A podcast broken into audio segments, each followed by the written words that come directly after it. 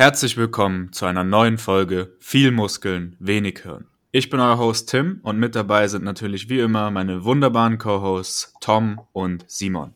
Das Thema der heutigen Folge ist die Kultur des Selbst. Und was wir genau damit meinen, würde ich sagen, Tom, erklärst du uns jetzt schon mal etwas mehr im Detail. Ja, Aufhänger des Themas ist ähm, bisschen der, die Kernkompetenz oder auch so der, der Kerninhalt unserer meisten Folgen, nämlich die Selbstentwicklung und vor allem auch in Verbindung mit selbstreflektiertem Handeln. Aber heute wollen wir mehr in Richtung des Turns gehen. Welche Außenwirkung hat es denn, wenn wir uns als Individuen selbst entwickeln und wenn wir solche Projekte wie hier dieses Podcast-Projekt durchführen?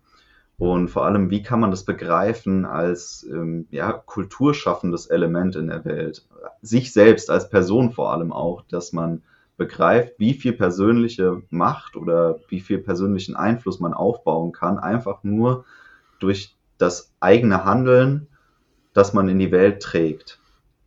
Und da möchten wir so unsere eigenen Takes ein bisschen zu reflektieren und miteinander diskutieren und auch die Gegenseite, also das, wie Gesellschaften eigentlich prägend wirken, wie Erziehung prägend wirkt, wie andere Kulturprägungen stattfinden, das auch mal beleuchten und mit aufgreifen. Und ich hoffe, das wird eine fruchtbare Diskussion heute, Jungs. Super, vielen Dank dir. Ähm, ich glaube, jetzt wird das erste Mal, das früheste Mal, dass wir auf den Mythos des Sisyphus zu sprechen kommen, weil ich war gleich daran erinnert, als du gesagt hattest, den Eindruck oder den, ja, den, das, was wir auf diese Welt hinterlassen, als die Verwirklichung unseres Selbst. Ich musste sofort dran denken, und zwar nämlich an das Schaffen, an das schaffende Ich. Ähm, nämlich, wie kann man sich selbst verwirklichen in dieser Welt? Und ich glaube eben, dass eine, eine Kultur des, des Selbst zu schaffen, ähm, indem man sagt, okay, das bin ich, wie kann ich mich nach außen tragen und wie möchte ich mich darstellen?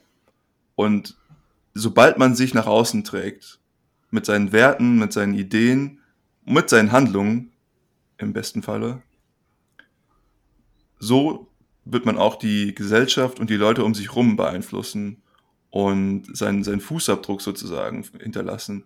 Und ich glaube, das ist den wenigsten Leuten be bewusst tatsächlich, dass die kleinsten Handlungen wirklich extremst große Einflüsse haben auf wie ein, wie man selbst wahrgenommen wird. Vielleicht ist es den meisten Leuten bewusst, aber sie denken häufig nicht dran, wie stark dieser Effekt tatsächlich sein kann. Und dementsprechend ist es auch recht einfach anzufangen, wenn man sagt, hey, ich möchte irgendwas, ich möchte irgendwas sein, ich möchte irgendwas darstellen, ich möchte irgendwas bewegen, dann kann es häufig schon die kleinen Schritte sein, die einen hier weiterbringen. Für mich ist es, glaube ich, ein großer Unterschied, wie man mit sich selber umgeht. Also ob man sagt, die Ziele, die ich habe im Leben, sind für mich selbst gesteckt und ja, sehr vielleicht auch egoistisch in dem Sinne, dass wir sagen, wir machen das, weil wir Spaß an irgendetwas haben. Wir betreiben zum Beispiel ein Hobby für uns, weil das irgendwie eine schöne Ablenkung oder ein kleiner Dopaminrausch am Tag ist. Oder wir reflektieren und versuchen rauszufinden, was denn die Sinnfrage unseres individuellen Lebens ist. Also quasi rauszufinden, was, was eigentlich unsere übergeordnete Aufgabe im Leben ist. Und ich glaube, es ist ganz wichtig zu verstehen, dass dieses, diese Findung die, der Aufgabe, die man selber einnehmen möchte in der Welt, nichts ist, was man sich einfach ausdenken kann. Also es ist kein, kein kreativer Prozess in dem Sinne, dass man sagt, oh ja, ich möchte hier irgendwie sowas machen und dann ist es dein Lebensziel, sondern das ist ein Prozess der Meditation und diese Aufgabe findet zu einem selbst. Und wenn man die erkennt, dann kann man anfangen, sich in seinem Leben so Unterziele zu stecken, die alle irgendwie selbstwärtsgerichtet sind. Das heißt, man, man entwickelt sich in der Welt zu dem hin, was man in der Welt auch darstellen möchte. Und Individuen, die diesen Prozess in ihrem Leben beschreiten, haben, glaube ich, den größten Einfluss auf ihre Mitmenschen, weil das ist das, was man als inspirierende Persönlichkeit irgendwie wahrnimmt.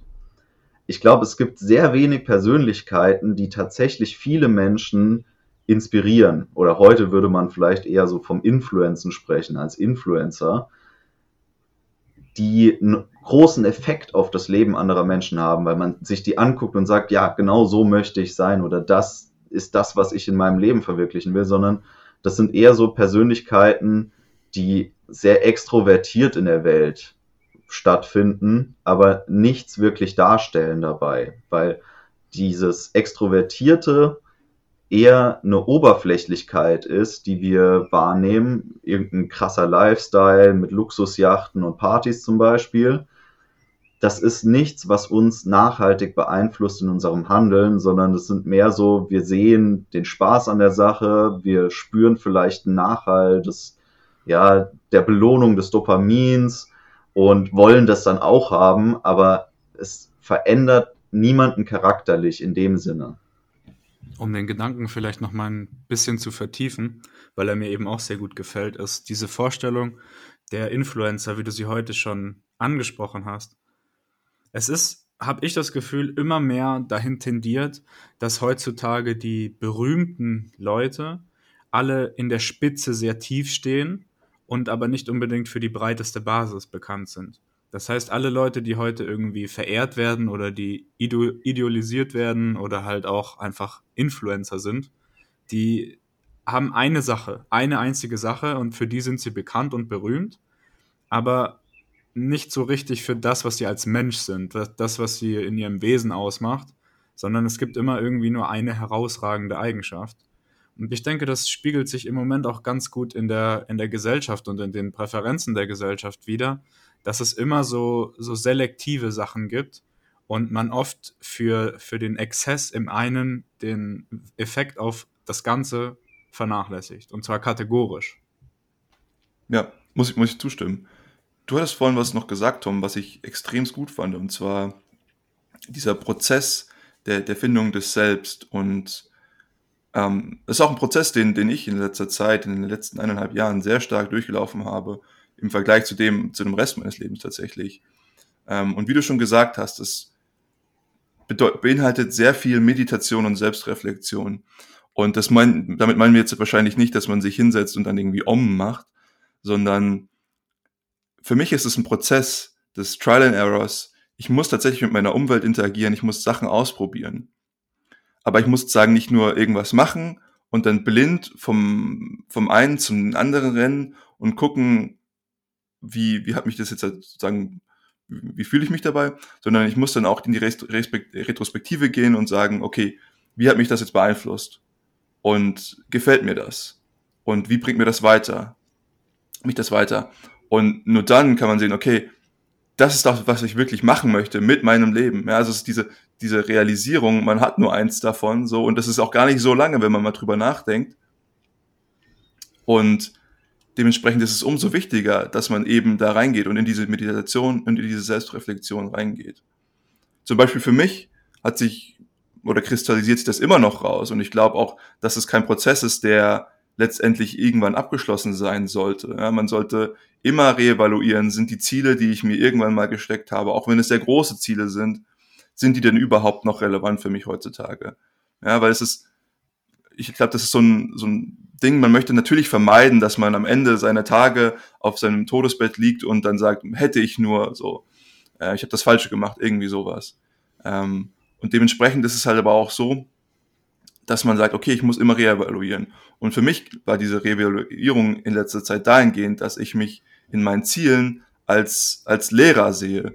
Und jetzt halt nicht im klassischen Sinne, zu sagen, ich, ich stehe jetzt halt irgendwie an der Tafel oder so, das kann natürlich irgendwo ein Teil sein, weil natürlich irgendwie das sehr einfach ist, das so zu machen. Aber ich liebe es zum Beispiel, Leuten Sachen beizubringen, die ihnen in ihrem Leben helfen und wirklich ihnen dazu dienen, ihre Ziele zu verwirklichen. Finde ich super, macht mir richtig viel Spaß. Deswegen bin ich auch Teil hier dieser, dieser kleinen Truppe. Weil ich glaube, dass ich damit eben eines dieser Ziele oder ein Teilziel dessen sehr, sehr gut erreichen kann, ne? indem ich hier einfach über irgendwelche Sachen laber, von denen ich denke, dass sie den Leuten weiterhelfen könnten, potenziell.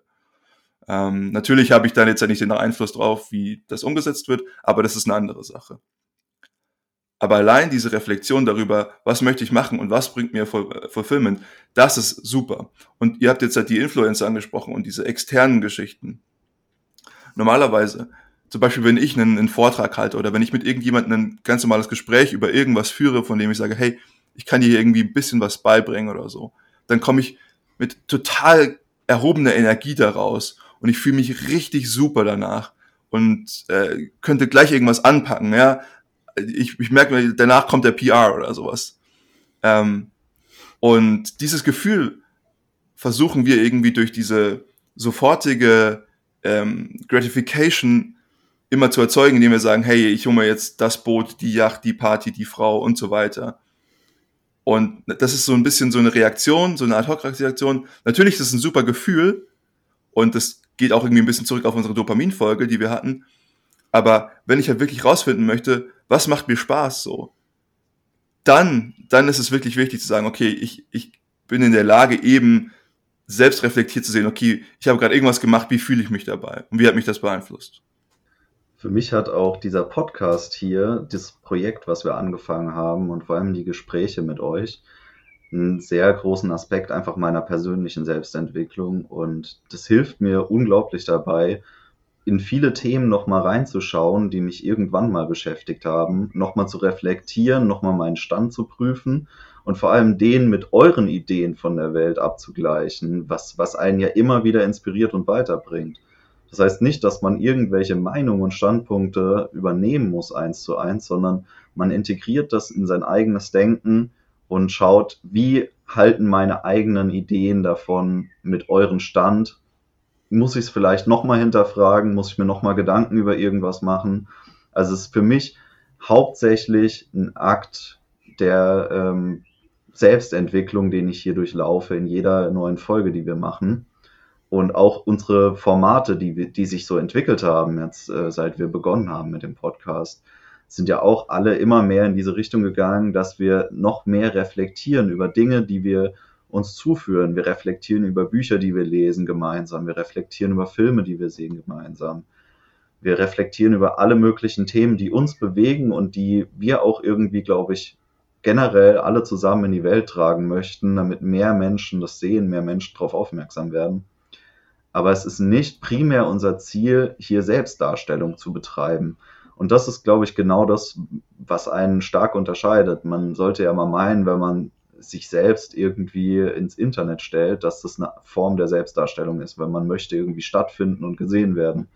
Aber ich hatte bis jetzt zu keinem Zeitpunkt das Gefühl, dass das Teil unserer Zielsetzung war, sondern vielmehr jeder von uns festgestellt hat, dass es was ist, worauf wir Lust haben und was uns persönlich in unserem Leben weiterbringt.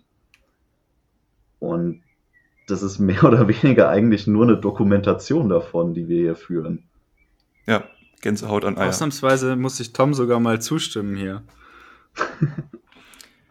also, mir geht es tatsächlich auch so, dass ich, also vielleicht ein bisschen sogar konträr zu dem, was, was Simon für sich spürt, mit dem andere Leute unterrichten oder was, was beibringen, ist es bei mir so, dass ich gerne einfach äh, divergent denke und einfach neuen, neuen Stuff rausfinde oder erforsche.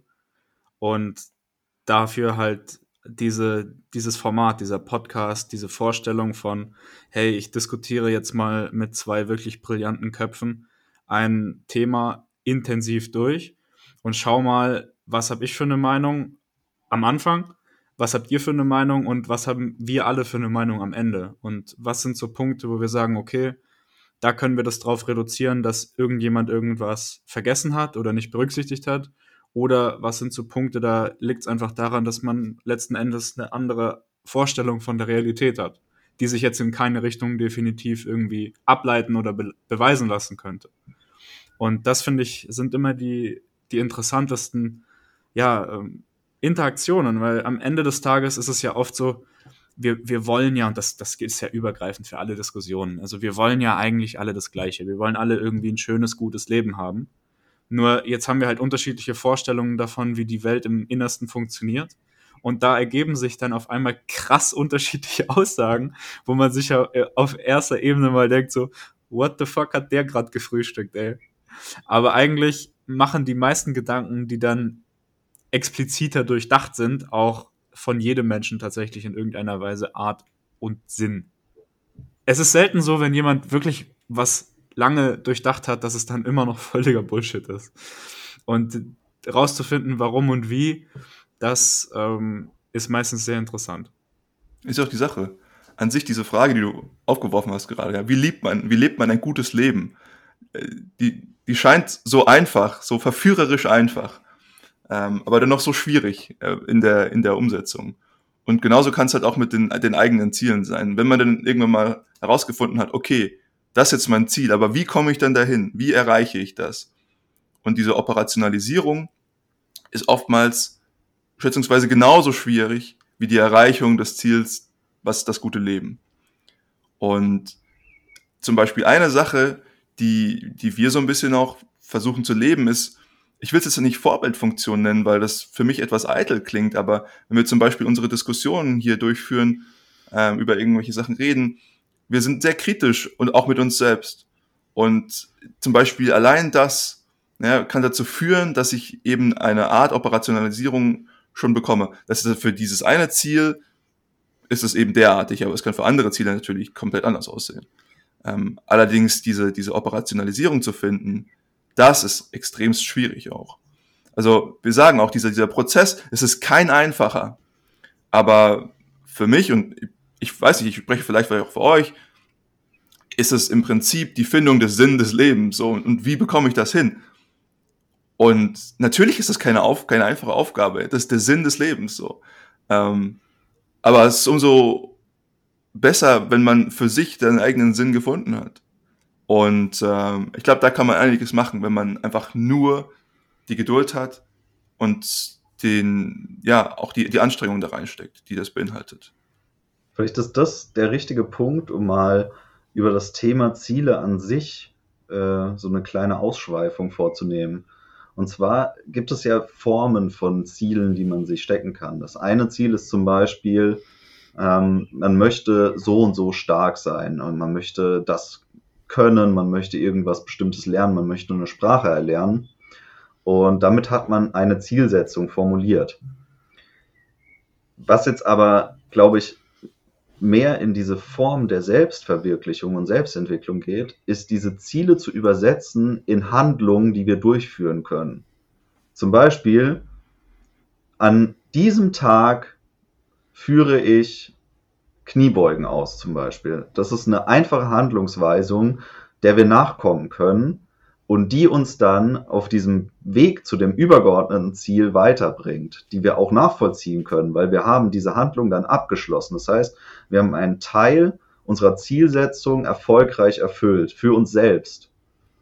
Und ich denke, dass was vielen Menschen in ihrem Leben fehlt, ist genau diese Abstrahierung, zu sagen, ich komme von dieser übergeordneten Ebene runter, dass ich sage, hey, ich will abnehmen oder ich möchte mehr lesen in Richtung, ich lese jeden Tag 20 Minuten zu der und der Uhrzeit.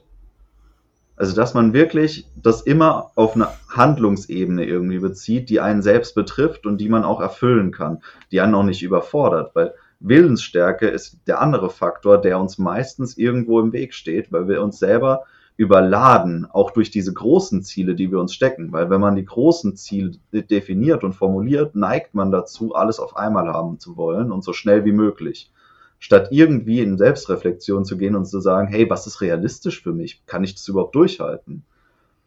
Und das ist auch wieder einer der Prozesse, die ich für extrem wichtig halte, in diesem, wie entsteht überhaupt unsere Außenwirkung? Unsere Außenwirkung auf andere Menschen entsteht durch unser Handeln, durch unser tägliches Tun.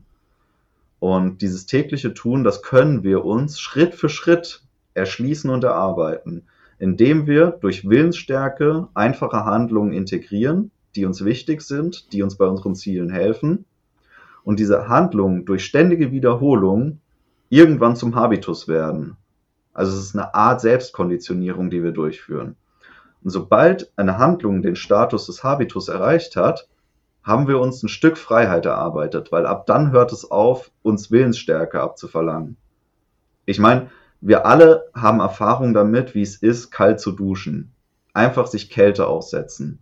Und ich glaube, jeder von uns kann bestätigen, das ist super schwierig und anstrengend am Anfang, sich dazu zu überwinden, das einfach durchzuziehen. Zu sagen, zack, ich mache jetzt komplett kalt, ich stelle mich da drunter, keine Gnade, ich ziehe das jetzt durch. Aber man macht es immer wieder und man macht es jeden Tag und man wiederholt es und wiederholt es. Und irgendwann wird es zu einer ganz normalen, routinierten Handlung und man muss sich nicht mehr selbst überwinden, das zu tun. Es ist nicht mehr so schwierig. Es verlangt uns nicht mehr diesen Akt der Willensstärke ab, sondern wir tun es, weil es zu uns gehört, weil diese Handlung zu uns gehört.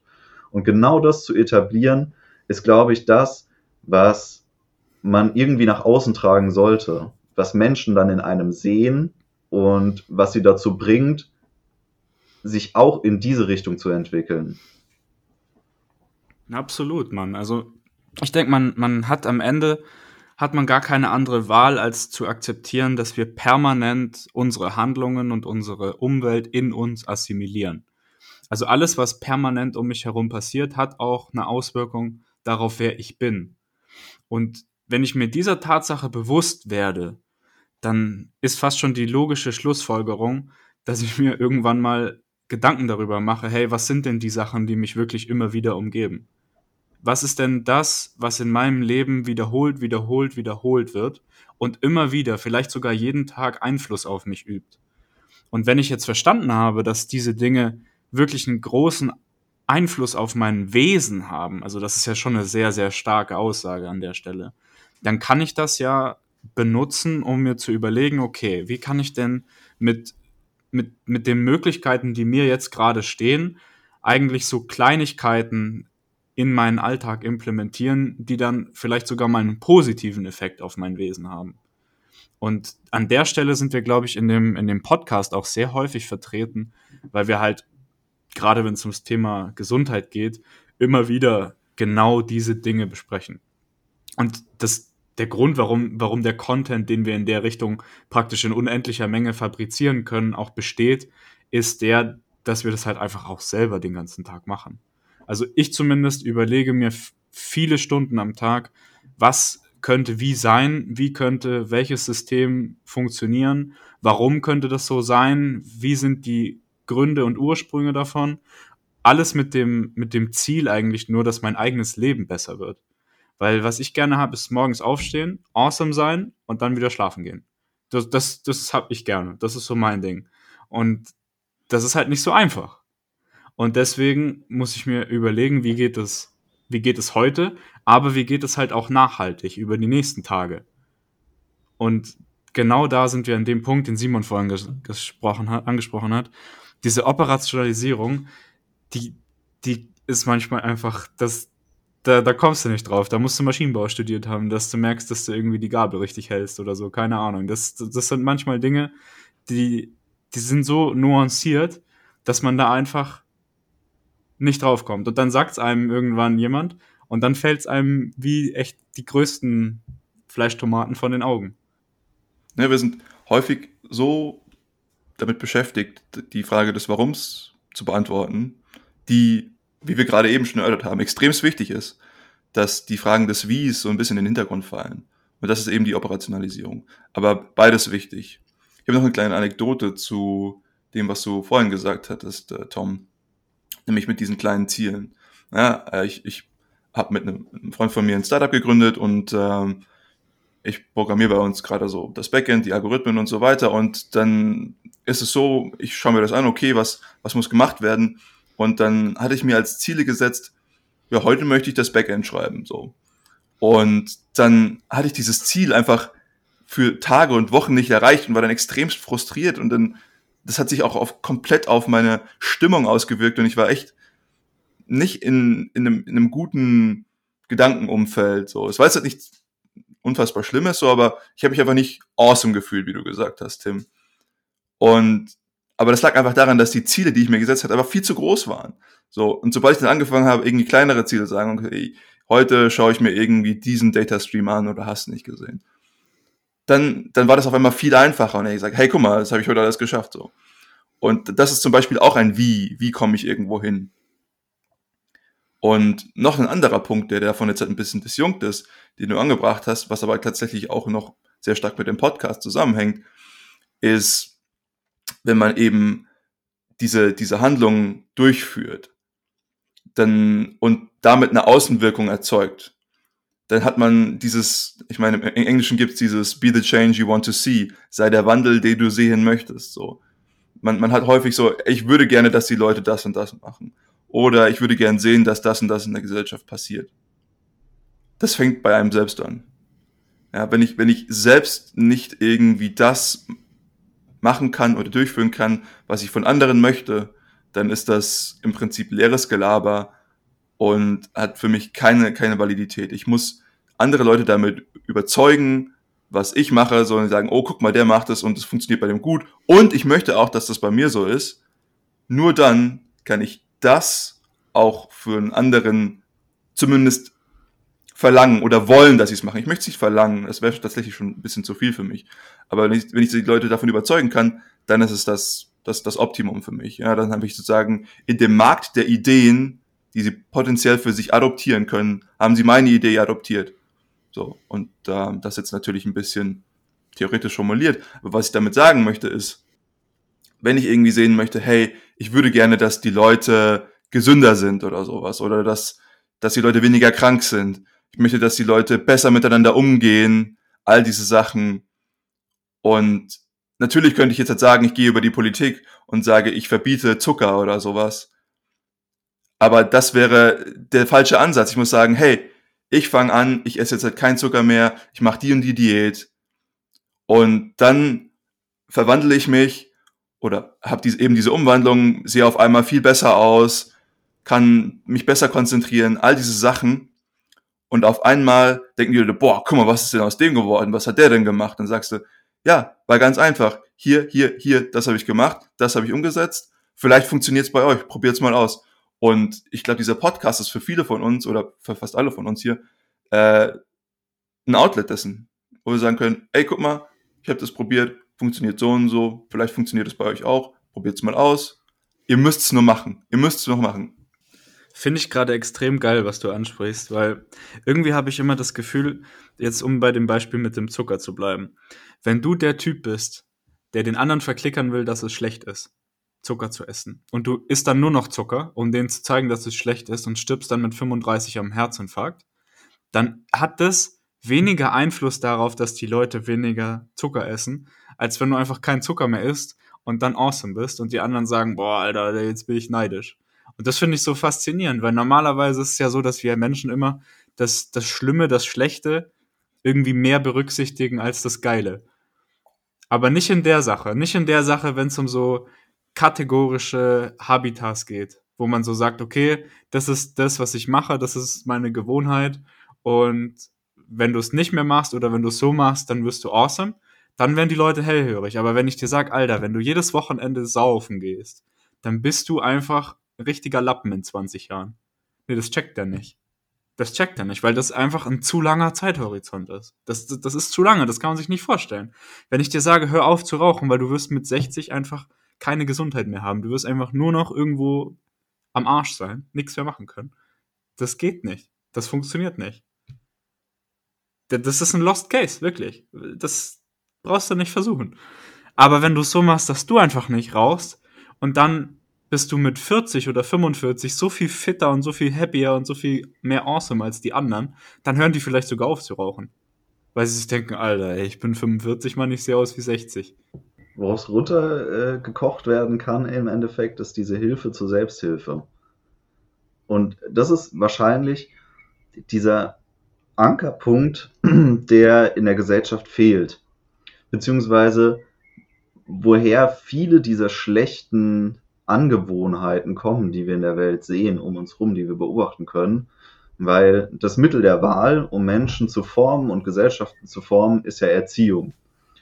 Und Erziehung findet zum einen im Elternhaus statt, aber viel ist es auch über irgendwelche ausführenden Organe getrieben.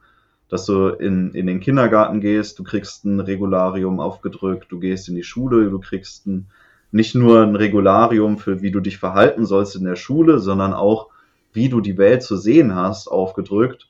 Und dann im übergeordneten Sinne sagt dir der Staat auch nochmal eigentlich nur, was du nicht tun darfst, aber gar nicht, was du tun solltest. Also es wird immer irgendwie via negativer werden viele Sachen ausgeschlossen, aber es wird ja eigentlich kaum gesagt, hey, aber das könntest du für dich machen oder das könntest du für dich etablieren. Es ist immer eher so, dass du es für andere machen sollst. Du lernst in der Schule für die Lehrer, für die Benotung anderer, für dich. Nicht deine Selbsteinschätzung dir gegenüber. Also du schätzt nicht ein, wie erfolgreich bin ich in dem, was ich mache und was ich sein will, sondern wie erfolgreich finden mich andere. Und das ist eigentlich, ein, ähm, ja, wie gesagt, das ist eine Konditionierung. Die Leute werden darauf getrimmt, anderen gefallen zu wollen und für andere Dinge zu erledigen, für andere irgendwelche Tasks in ihrem Leben zu etablieren, statt für sich selber. Und das ist eigentlich das, was wir schon ganz früh in der, in der, ja, im Umgang miteinander eher etablieren sollten, dass wir allen Individuen die Hilfe zur Selbsthilfe anbieten. Dass wir sagen, hey, mach das für dich, nicht für mich. Ich will das nicht, dass du irgendwie ein krasser Mensch wirst. Also du sollst es für dich selber wollen. Und sobald du angefangen hast zu fragen, was will ich eigentlich für mich, triffst du, glaube ich, auch die besseren Entscheidungen für dich. Also du ignorierst nicht mehr diese vielen negativen Dinge, die du dir antust, weil es ist sehr schwer zu ignorieren, was man sich antut, wenn man zum Beispiel raucht, wenn wir es jetzt eh schon angesprochen haben. Viele Menschen suchen dann auch wieder das Positive im Außen und suchen dann die Beispiele von Leuten, die rauchen, aber irgendwie dann doch noch relativ gesund sind, statt die Tausenden und Millionen Negativbeispiele sich anzugucken von Leuten, die eben nicht fit sind. Weil man muss es in sich selber suchen und nicht im Außen. Das Prinzip, was ich hier anbringen würde, ist die Eigenverantwortung. Und das ist was, was sehr schwierig beizubringen ist, um noch ein bisschen bei diesem Schulbeispiel deinerseits zu bleiben. Ähm, weil ich das tatsächlich ganz gut finde. Man, man lernt für die Lehrer. Also, man, das, das klingt immer so ein bisschen, ja, an sich lernt man fürs Leben und nicht für die Schule und sowas. Aber ich sage jetzt halt mal, die Art und Weise, wie das eben beigebracht wird und wie das alles wirklich umgesetzt wird, ist tatsächlich eine ganz andere Realität. Natürlich sollte man für sich und das Leben lernen und für sein Leben vor allen Dingen, nicht das Leben anderer. Ähm, allerdings ist, glaube ich, der Prozess, wie man da hinkommt, nicht, nicht der richtige. Und ich glaube, das Einzige, was man versuchen könnte zu lernen, ist eben, zu lehren, ist eben Eigenverantwortung. Ja, und dass ich für mich herausfinde, was sind meine Ziele? Ich meine, da haben wir jetzt schon ein bisschen drüber gesprochen, aber was sind meine Ziele? Und das so ein bisschen versuchen, das in einen, in einen Lehrplan einzubauen. Ich, ich habe jetzt keine Ahnung, wie man das machen würde. Ja, das ist irgendwie so ein bisschen empty talk und so. Aber an sich ist das für mich viel, viel wichtiger, als jetzt zu sagen, okay, hey, das ist jetzt die, die deutsche Grammatik. Ich meine, ich will jetzt nicht sagen, dass das keinen Sinn hat und sowas. Ähm, aber eben, dass diese, dieses, dieses Ziel für sich selbst zu haben. Wenn ich nämlich immer für irgendwelche anderen Leute arbeite, dann ist es ein Leben, was unfassbar unerfüllend ist. Weil ich brauche ständig die Validierung anderer. Und das ist schwierig zu bekommen. Und die Frage ist auch, ob man das überhaupt haben möchte. Das Problem ist, seine eigenen Ziele zu finden, ist erstmal in, einer, in einem ersten Schritt viel, viel, viel, viel, viel, viel, viel, viel schwieriger. Ja, ich kann immer zu irgendjemandem gehen und kann sagen, guck mal hier, coole Uhr, hast du nicht gesehen. Aber ich kann mir das mit keinem Geld der Welt kaufen, eben meine eigenen Ziele zu finden. Ist halt schwierig. Das erinnert mich gerade extrem an unsere Bildungsfolge übers Bildungssystem. Und ich, ich denke, um, um das auch nochmal zusammenzufassen, was wir damals gesagt haben, die Sache, das passt sogar zu, auch zu dem, was Tom vorhin gesagt hat. Wenn du halt ein, ein System administrativ gestalten musst, was wirklich auch ein großes System ist, dann ist halt dieser via negative Ansatz eigentlich das Einzige, was du machen kannst, weil das viel mehr Freiheitsgrade zulässt, wenn man einfach sagt, es ist verboten, im Klassenzimmer rumzuschreien, anstatt zu sagen, du musst im Klassenzimmer mit äh, 46 Dezibel in einer A-Oktave irgendwie sprechen. Das, das funktioniert nicht mehr, das ist zu rigide. Und da kommt aber dann der Punkt an, den, den Tom vorhin geäußert hat, dass du eben diese, wenn du immer nur die, die Sachen berücksichtigst, die du nicht machen sollst, dann kann das auch hart deine Kreativität in die Tonne treten, weil du dann einfach nicht mehr verstehst, okay, was ist denn vielleicht dieser kleine erste Schritt, den ich mal machen muss, um in diese Richtung zu kommen, in die ich eigentlich will. Und wenn man das nicht, das nicht merkt, also das, dass man wirklich den ersten Ansatzpunkt nicht findet, wenn das nicht passiert, dann sieht man das, was man ja heute in der Gesellschaft extrem beobachtet und was uns allen selber wahrscheinlich auch immer wieder mal so geht, dass man sich halt dann einfach irgendwie aus dem Leben zurückzieht. Dass man irgendwie in, in den digitalen Tiefen des ähm, Internets verschwindet und prokrastiniert. Und zu einem gewissen Grad ist das sicherlich in Ordnung und ich will auch hier niemandem irgendwas verbieten.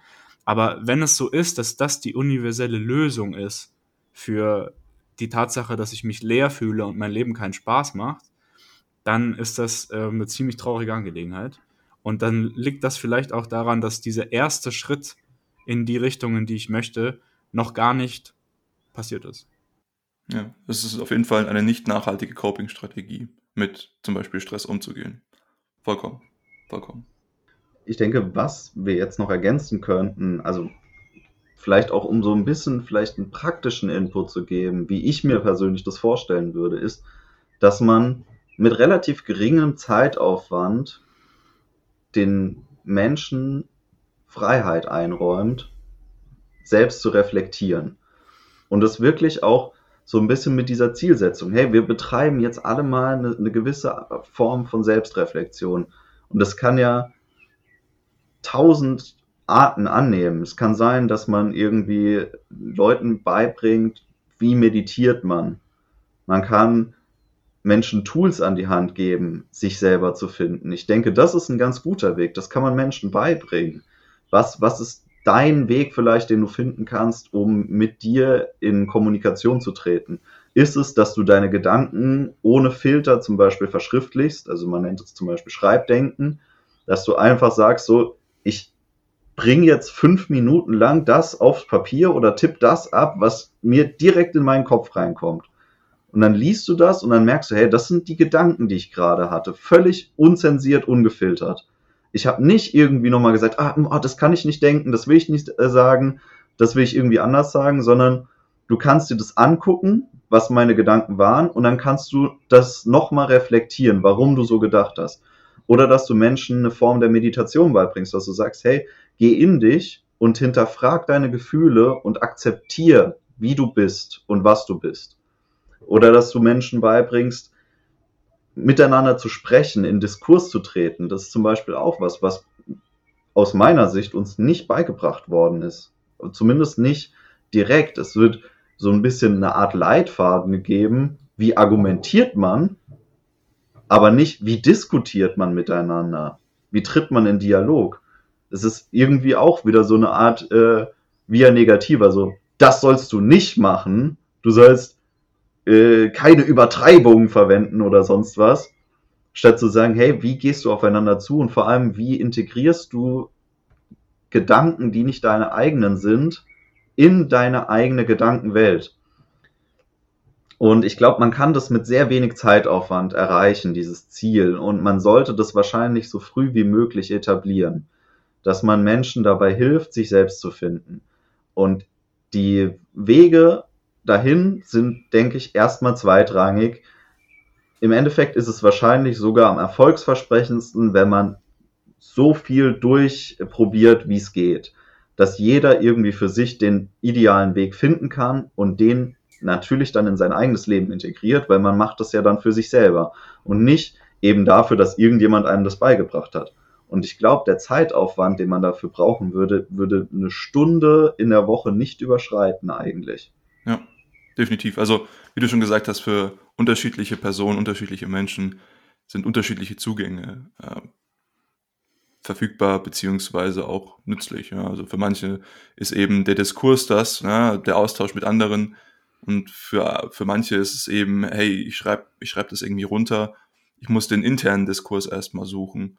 Oder vielleicht ist es auch eine Mischung von beiden oder erst das eine, dann das andere.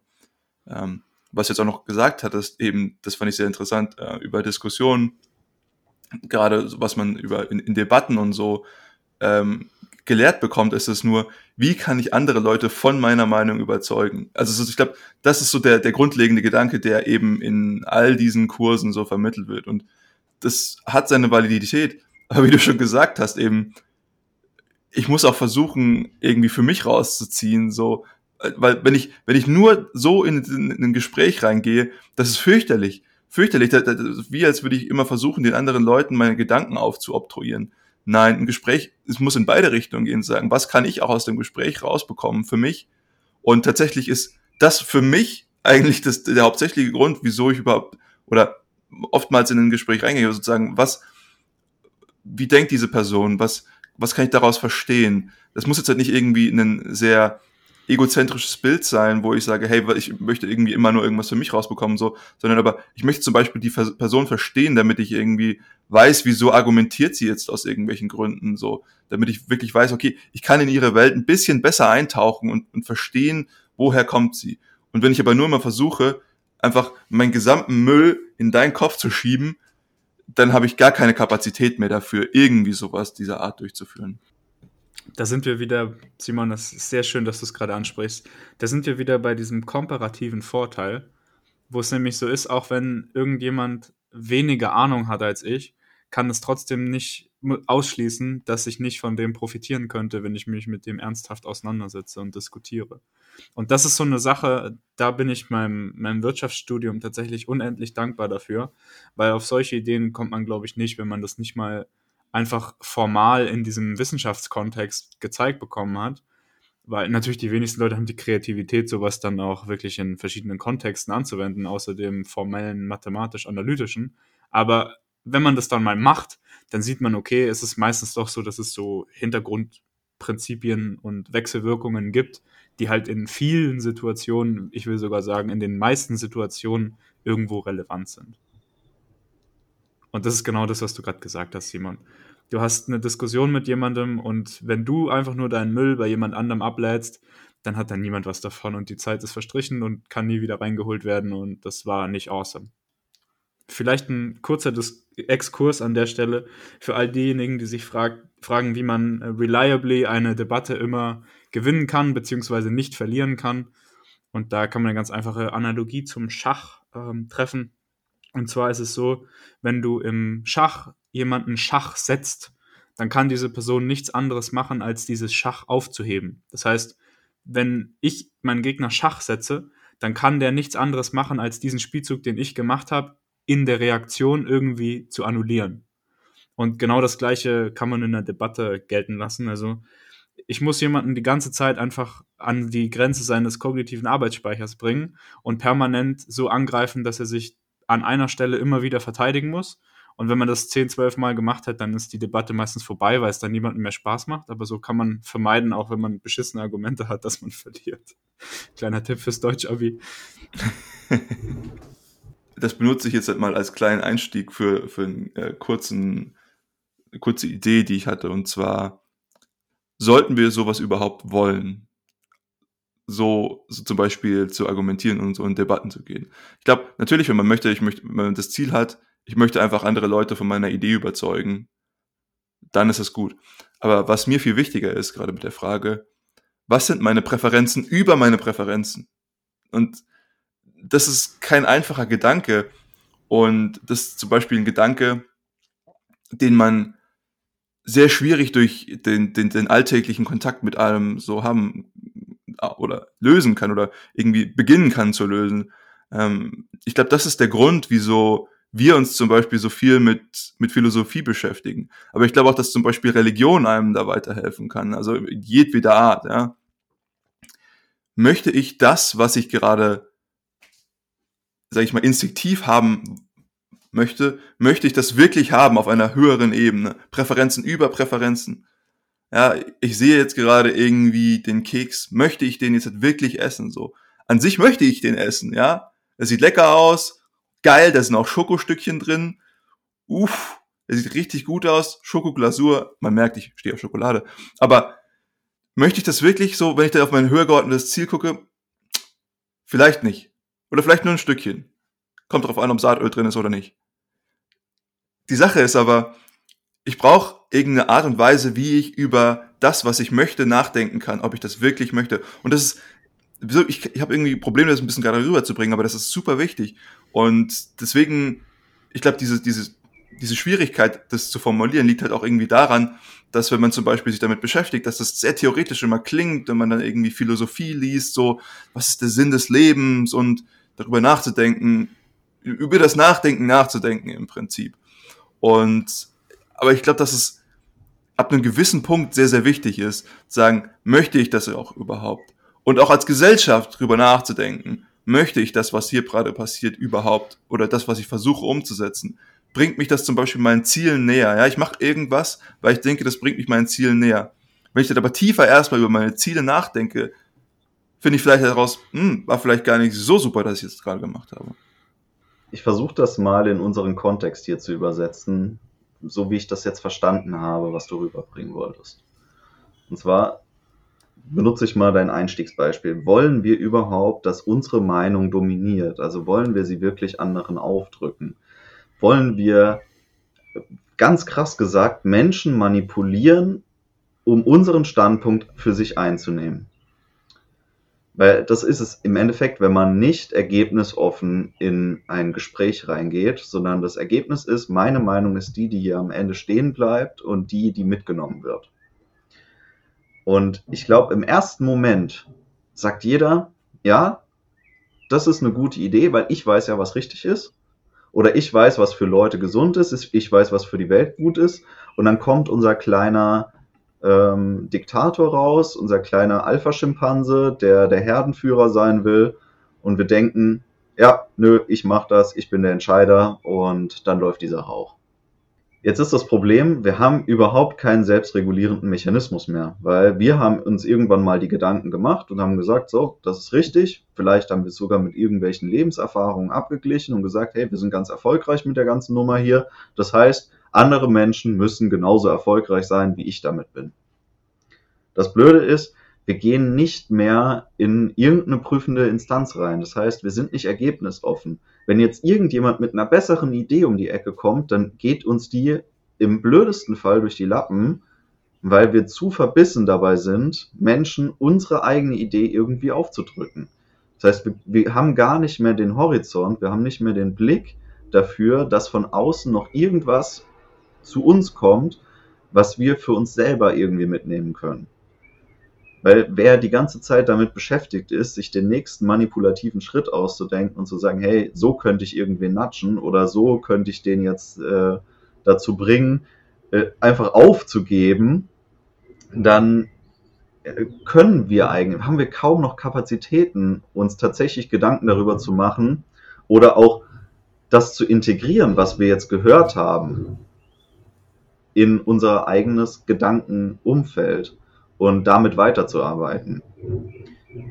Bei mir ist es zum Beispiel so, dass ich kaum die Möglichkeit habe, tatsächlich willentlich zu manipulieren, weil ich ohne Filter spreche und denke. Das heißt, es gibt bei mir keinen inneren Dialog, sondern der Dialog, den trage ich direkt ins Außen. Alle meine Gedanken werden sofort, es gibt keinen Filter zwischen Gehirn und äh, meinem Mundwerk im Endeffekt. Deswegen findet auch keine tatsächliche Zielsetzung in meiner, Disku in meiner Argumentation statt, sondern ich, ich bramble einfach raus, was gerade kommt. Das ist auch zum Beispiel eine andere Idee, mit in die Diskussion zu gehen und zu hoffen, zu hoffen, dass der andere einen überzeugt mit dem, was er gerade zu sagen hat. Ich glaube, das ist eine komplett andere Darstellung und natürlich heißt das nicht, dass ich komplett einfach unreflektiert alles übernehme, was der andere jetzt zu sagen hat. Es muss mich immer noch überzeugen, das ist das wichtige Argument. Ich muss sagen, die Idee, an der ich festgehalten habe, ist weniger wert oder überzeugt mich weniger, hat weniger Nutzen für mich, dran festzuhalten, als das, was du gerade gesagt hast. Und das ist ein für mich ganz anderes Paradigma, aber das ist für mich eins, wo, wo ich für mich viel mehr Nutzen rausziehen kann. Aber was man tatsächlich beobachtet, aktuell ist schon irgendwie mehr, dass man irgendwie sagt, hey, ich möchte, dass alle meine Idee haben. So und wie, wie du schon gesagt hast, aus einem puren, ich-getriebenen, egoistischen Gedanken ist es natürlich das, was man irgendwie versuchen würde umzusetzen, sagen, hey, das ist meine Meinung, ich möchte das alles haben. So, aber das ist für mich sehr kurzfristig gedacht. Das ist so irgendwie dieses First Round Thinking. Ich, das hat sich für mich bis jetzt bewährt. Deswegen werde ich das auch weiterhin so machen und ich möchte auch, dass ihr das weiterhin so macht. Aber vielleicht hat irgendjemand eine ganz andere Idee, die für dich auch viel besser ist. Aber sich einzugestehen, dass man die ganze Zeit irgendwas falsch gemacht hat oder so, das ist natürlich schwierig. Und wir sind auch, sag ich mal, evolutionsbiologisch so ein bisschen daran festgehalten, wenn wir ständig unsere Meinung ändern würden, dann wären wir wie so ein Ping-Pong-Ball, der die ganze Zeit einfach nur durch die Gegend flattern würde. Und das würde uns natürlich auch nicht viel bringen. Wir brauchen irgendwie schon harte, harte Sachen, an denen wir uns ein bisschen festhalten können. Ähm, aber wenn man das Ganze zu stark, ja, zu stark hält, dann ist es auch nicht gut. Ähm, Sean Carroll hat in einem Buch, das leider vergessen hat, ich, vielleicht Big Picture, irgendwie sowas, ähm, ich, ich, weiß es nicht mehr, ähm, wir können es im Nachhinein herausfinden, hat er dieses Konzept des Gedankenplaneten. Und ich weiß auch nicht mehr, ob es von ihm ist, aber eben, man hat diesen Gedankenplaneten und auf diesem lebt man. Ich glaube, ich habe das Beispiel vielleicht auch schon ein bisschen gebracht. Und dieser Gedankenplanet wird immer von Meteoriten bombardiert. So. Und das sind andere Ideen, andere, andere Meinungen. Und man möchte natürlich vermeiden, dass jetzt halt irgendwann der Super-GAU eintritt und dieser Planet von einem Meteoriten beschossen wird, der ihn komplett zerstört. So. Aber manchmal muss das tatsächlich sein. Manchmal muss man in seinen innersten Festen aufgerüttet werden, damit man eben einen neuen Planeten formieren kann, auf dem es viel, viel besser ist zu leben. Ja. Und das ist jetzt vielleicht eine Analogie, die ein bisschen wonky ist, aber ich finde sie eigentlich ganz nett, weil es, weil es eben das darstellt, so, ich muss meine Meinung auch ändern können. So, und wenn ich immer sagen möchte, ich möchte meine Sache durchdrücken, ja, wenn mein Planet immer alles verteidigen kann, und mein Planet muss ja auch nicht komplett zerstört werden. Vielleicht nehme ich auch diesen Asteroiden, der schlägt bei mir ein, und dann habe ich auf einmal einen coolen neuen Krater oder einen Berg oder was weiß ich. Ja. Und ich muss sozusagen wissen, wie kann ich mich adaptieren, wie kann ich mich an meine Umwelt angleichen.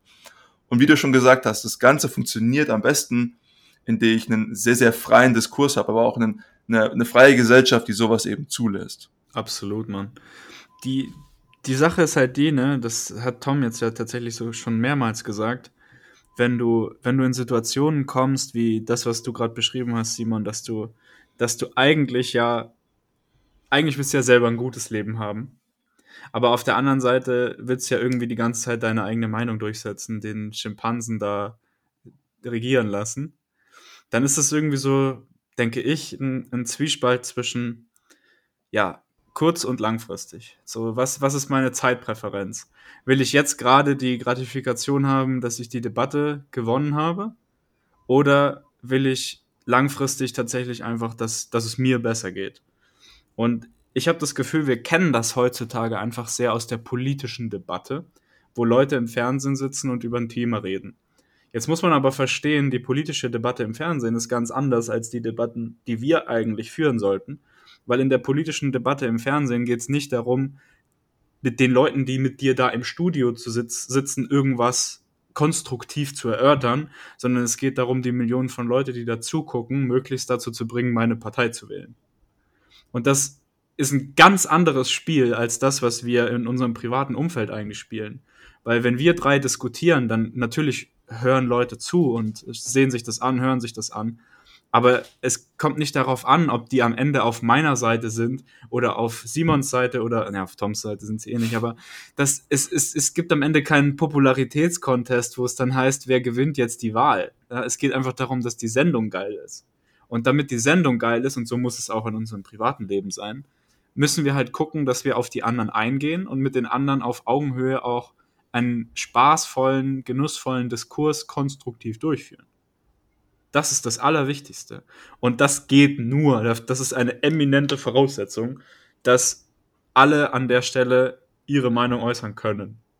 Und dass alle auch akzeptieren, wenn jemand mal sagt, hey, den Punkt finde ich richtig scheiße. Das heißt nämlich nicht, und das ist eigentlich das Allerwichtigste, wenn man jemanden kritisiert. Wenn ich sage, Simon, das, was du gerade gesagt hast, finde ich Unsinn komplette eh, für die Tonne, das ist Biomüll. Ja? Dann heißt es nicht, du bist Biomüll und du bist scheiße und du solltest dich erschießen gehen, sondern dann heißt es, das, was du gerade eben gesagt hast, finde ich nicht gut. Und das ist eine viel schwächere Aussage. Und ich will damit nicht dein Leben angreifen oder dein Wesen oder dich als Menschen oder sonst was, sondern nur im Rahmen des Diskurses gerade einen Punkt in meiner Meinung, also noch schwächer, ja, angreifen. Und das muss auch völlig in Ordnung sein, weil wenn man nicht mehr, wenn man nicht mehr sich das Recht rausnimmt, andere, Le anderer Leute Aussage zu kritisieren, dann ist dieser Freedom of Thought hier oben nicht mehr möglich. Weil da muss ich 45 Mal länger drüber nachdenken, wie ich dir das jetzt beibringe, anstatt konstruktiv die Debatte voranzubringen.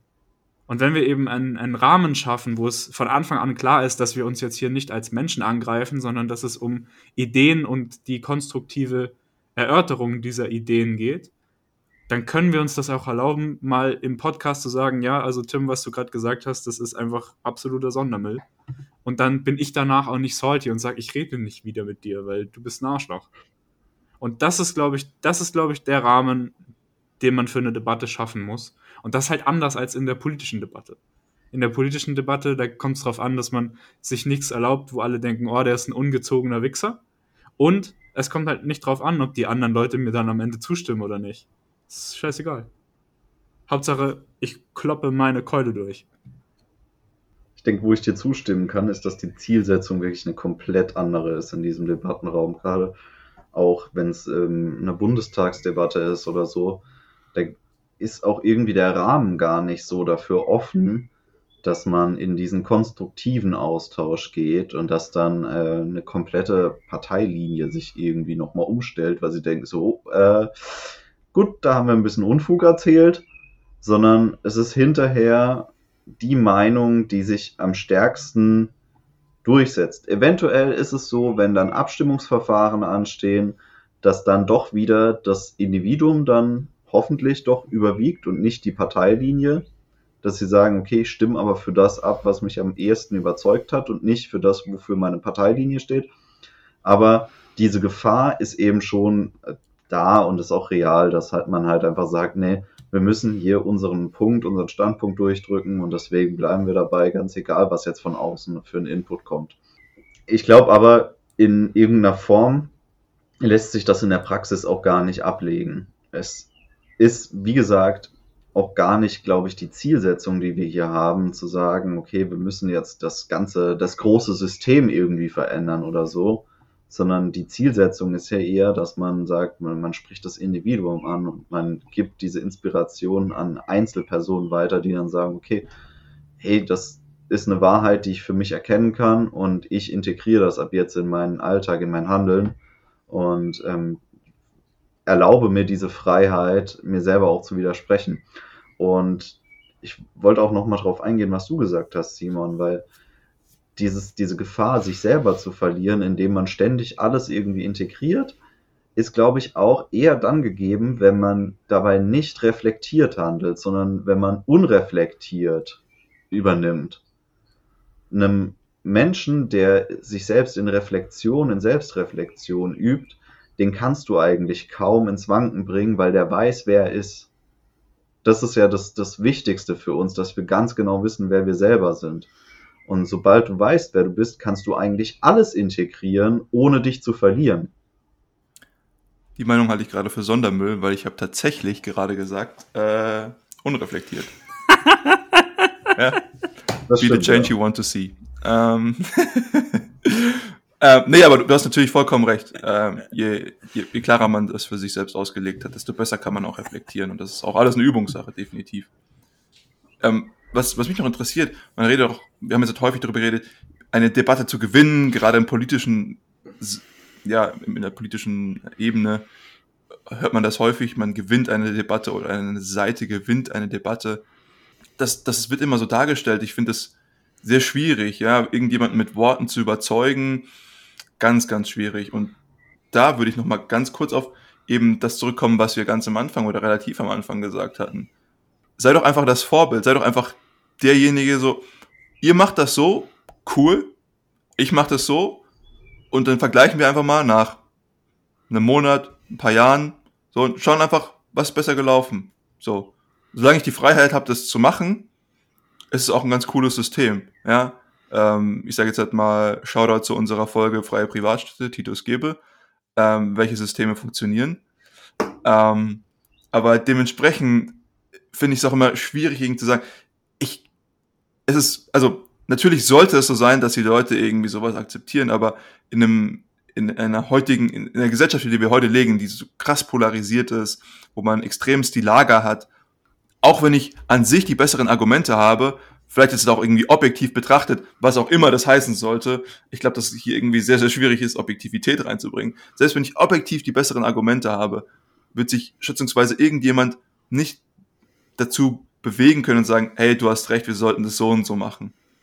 Weil wir das, was Tim vorhin gesagt hat, man nimmt das nicht persönlich so. Wenn ich das akzeptieren würde, dann würde mein, mein Planet of Belief, mein Gedankenplanet, komplett zerschossen werden, weil ich meine Identität über diesen, diesen Gedanken, über diese Identität definiere. Und dann nochmal zurück auf das, was du gerade gesagt hast, Tom. Wenn ich aber eben weiß, ich habe eine gewisse Identität und die ist nicht über meine Gedanken und meine Ideen und meinen Glauben definiert, so wie es heutzutage ist, dann kann ich doch natürlich auch sagen und kann zugeben, hey, du hast recht, sollten wir so machen. Und ganz ehrlich, wir sollten auch eine Kultur etablieren, in denen Leute, die sagen, hey, du hast recht, ich hatte Unrecht, dass die viel höher angesehen werden. Gerade zum Beispiel in der Politik, wenn du jemanden hast, der sagt, du hattest recht, wir hatten Unrecht, der wird nie wieder gewählt, so, der hat keine, keine Glaubwürdigkeit mehr. Und ich verstehe, dass das in der Politik noch ein bisschen anderes Game ist, so, weil du jemandem vertrauen musst und irgend Sachen anvertrauen musst, die sehr, sehr wichtig sind. Aber wirklich jemanden zu haben, der sagt, ich war falsch gelegen und du war, hattest recht und mittlerweile akzeptiere ich deinen Standpunkt, das für mich ein unfassbar krasses, starkes Statement, was von extremer Charakterstärke zeigt. Und ich bewundere diese Leute wirklich jedes Mal, wenn sie das sagen können und dann auch im Nachhinein sagen können, guck mal, wir hatten darüber geredet, ich habe das gesagt, war kompletter Stuss. Ich würde auch sagen, dass es genau das ist, wo ich mehr Vertrauen reinlegen würde, wenn jemand von einem einmal eingeschlagenen Weg noch abweichen kann. Also, warum sollte ich denn mein Vertrauen in denjenigen äh, legen, bei dem ich Eisberg vorausrufe und der aber sagt, nö, wir bleiben auf Kurs?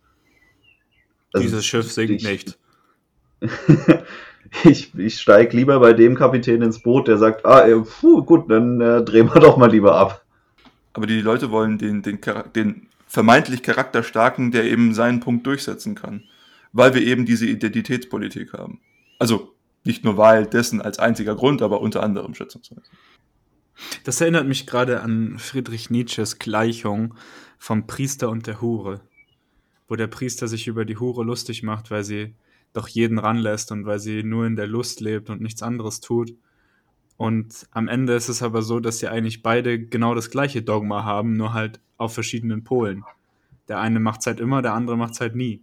Und die, wenn, wenn man dann rigoros an diesem Dogma festhält und das nicht ändern kann, dann ist man ja eigentlich der Volltrottel.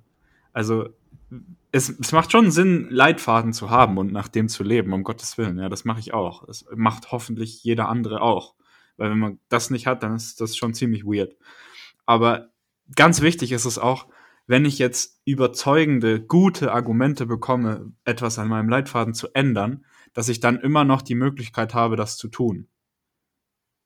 Und deswegen ist auch zum Beispiel die, die Verfassung in den ganzen westlichen Demokratien, also die Dinge, die in dem System dieses Landes nicht mehr geändert werden dürfen, ohne dass man das System komplett über den Haufen schmeißen müsste. Deswegen sind diese Verfassungen auch so kurz gefasst. Ja, das deutsche Grundgesetz, das ist nicht das dickste Buch, wirklich nicht. Und das liegt eben genau daran, dass es schwachsinnig ist, äh, alles in Stein zu meißeln. Ein paar, ein paar Dinge müssen wir in Stein meißeln, damit die, das Fundament sozusagen für die Gesellschaft, die wir wollen, besteht. Aber den Rest, äh, bitte schreib mit Bleistift, hallo? Ich meine, äh, schau, schau dir an, wie schnell sich die, die Wissenschaft weiterentwickelt, ja. Also ich meine, das meiste von dem, was wir heute machen, wird in 20 Jahren völlig trivial sein. Da werden sie sich denken, Alter, was sind das für Pfeifen gewesen? Aber es liegt halt daran, dass es einfach vorangeht. Ja, so wie wir heute über die Leute in den 80ern denken. Die kriegen da irgendwelche Nobelpreise für so Dinge, wo, wo du sagst, ja, das hätte ich dir beim Cornflakes-Essen erzählen können. Aber damals war es halt neu und geil. Und jetzt ist es halt selbstverständlich. Ja? Und so geht's immer weiter. Und deswegen müssen wir uns ganz genau überlegen, hey, was sind denn die Säulen der Erde? worauf bauen wir das denn genau auf? Was ist denn hier wirklich der Kern? Das können wir von mir aus in Stein meißeln, aber den Rest, oh je. Und da sind wir wieder beim Thema Religion, glaube ich. Genau. Da sind nämlich diese Steintafeln, die sind da, die kommen da immer wieder vor und manche von denen sind viel zu lang. Viel zu ja. lang. Nee, also, und das ist wieder dieses, dieses Ding, was ich vorhin ansprechen wollte, sozusagen Präferenzen über Präferenzen. Was wollen wir wollen, so. Und das sind die, die, die Regeln, die man sich festlegen kann. Zum Beispiel sollte ich nicht sagen, ich bin eine Idee, sondern ich bin ein Individuum, was sich anhand von Ideen versucht, durchs Leben zu hangeln und das vielleicht optimal. So, und das ist auf einer viel abstrakteren Ebene, die natürlich auch irgendwie schwerer zu definieren ist, klar. Aber ich glaube, es ist eben in dem, dem ich meine, der Thematik, in dem Diskurs, die wir gerade die letzten paar Minuten hatten, viel, viel gewinnbringender, als wenn ich das sage, ich, ich bin jetzt einfach ein so und so Wähler. Und eben, wie du gesagt hast, Religion. Das ja. freut mich für dich. Freut mich für dich. Dass du so ein Wähler bist. Ja, lass mal die so und so Partei gründen. ich glaube, wir haben recht gut illustriert, was für uns selbst nicht nur die ja, Ziele oder auch Selbstfindung an sich ist, sondern auch, glaube ich, wie wir damit umgehen und was für uns die Wege sind, das umzusetzen, was wir euch jetzt hier versucht haben nahezubringen sondern ich hoffe, dass wir euch auch irgendwie vermittelt haben, was ist eigentlich der Sinn dieses Podcasts? Warum machen wir den überhaupt? Weil ich glaube, das ist was, was eigentlich gar nicht so wirklich bisher sich rauskristallisiert hat für viele, die, die sich das vielleicht mal angehört haben. Die werden nicht so richtig äh, dahinter gekommen sein, warum wir das eigentlich in der Form machen, in der wir es machen, weil wir betreiben eigentlich kaum Eigenwerbung, wir versuchen uns nicht darzustellen, wir versuchen nicht auf Krampf stattzufinden, sondern wir versuchen ja einfach nur Themen rauszuhauen, über die wir sprechen wollen. Und nichts anderes. Und das ist sehr, sehr pur, eine sehr pure Zielsetzung. Auch für mich war es jetzt interessant, nochmal in, in die Metaebene davon einzusteigen und zu sagen, hey, das, das ist auch ein Grund dafür, das hier zu machen, dass man eben sagt, ich will damit eine gewissen Art von Wandel erzeugen in mir selber, aber auch im, in außen und in anderen Individuen. Ja, das war auf jeden Fall eine, eine Episode, die wir schon lange hätten machen sollen, gerade in, in, in Respekt, um endlich mal aufzuklären, äh, die, den Geburtsgrund äh, von vielen Muskeln, wenig Hirn.